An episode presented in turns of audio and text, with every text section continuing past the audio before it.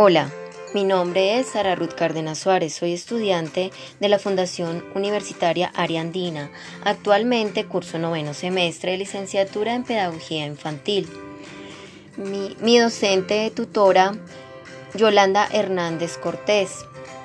El día de hoy quiero compartir con ustedes un tema bastante interesante. Eh, el tema que le doy es participando aprendo a ser buen ciudadano. vamos a hablar de tres fases. En la primera fase eh, se habla de la planeación.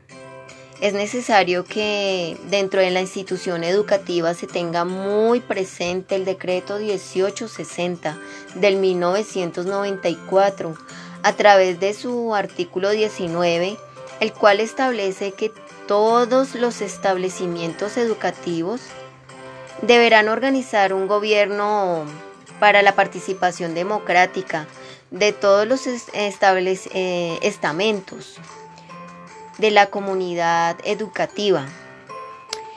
Por esa razón se articulan una serie de metas en conformidad con la participación democrática y el cronograma de actividades en los estudiantes de quinto grado.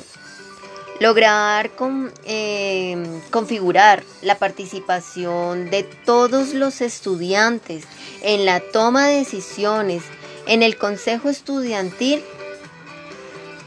Em, también establecer actividades que motiven a los estudiantes a participar en la toma de decisiones democráticas dentro de la institución participación de todos los estudiantes en el establecimiento de las actividades de los compañeros que representan el Consejo Estudiantil. Las actividades a realizar em, tendrán una metodología lúdico-pedagógica que favorece dentro de la institución el pleno ejercicio de la democracia y participación la pregunta del problema que se genera es, ¿qué estrategias permitirán promover el ejercicio de democracia y participación de los estudiantes en la institución educativa?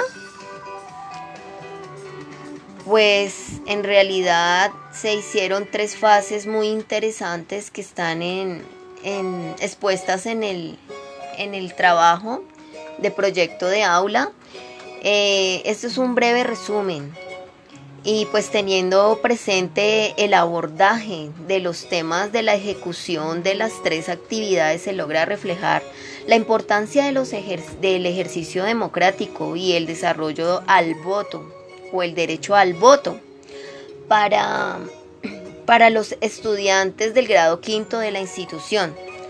De esta manera se logra obtener la atención y participación de la mayor parte de los estudiantes en la elaboración de las tres actividades para reflejar la dinámica, la participación, em, la participación, sí, y sobre todo las estrategias del proyecto de aula. Permitió articular las metas planeadas en la fase de de planeación de manera en que da cumplimiento a las mismas de los objetivos propuestos. En la fase de planeación se plantearon objetivos específicos para cada actividad como también la intención que se esperaba obtener en una primera instancia. Se obtuvo claridad del paso a paso de cada actividad y los tiempos propuestos para cada momento, asegurando una fase de desarrollo acorde en la participación de los niños en la, en la toma de decisiones en la institución y sus derechos como ciudadano. Estos contenidos enriquecedores Em, para el estudiante como persona, aprendiz y sujeto de derecho son importantes en su formación de aprendizaje y como ciudadano y como ciudadanos. De esta manera permiten reflejar claridad de sus objetivos.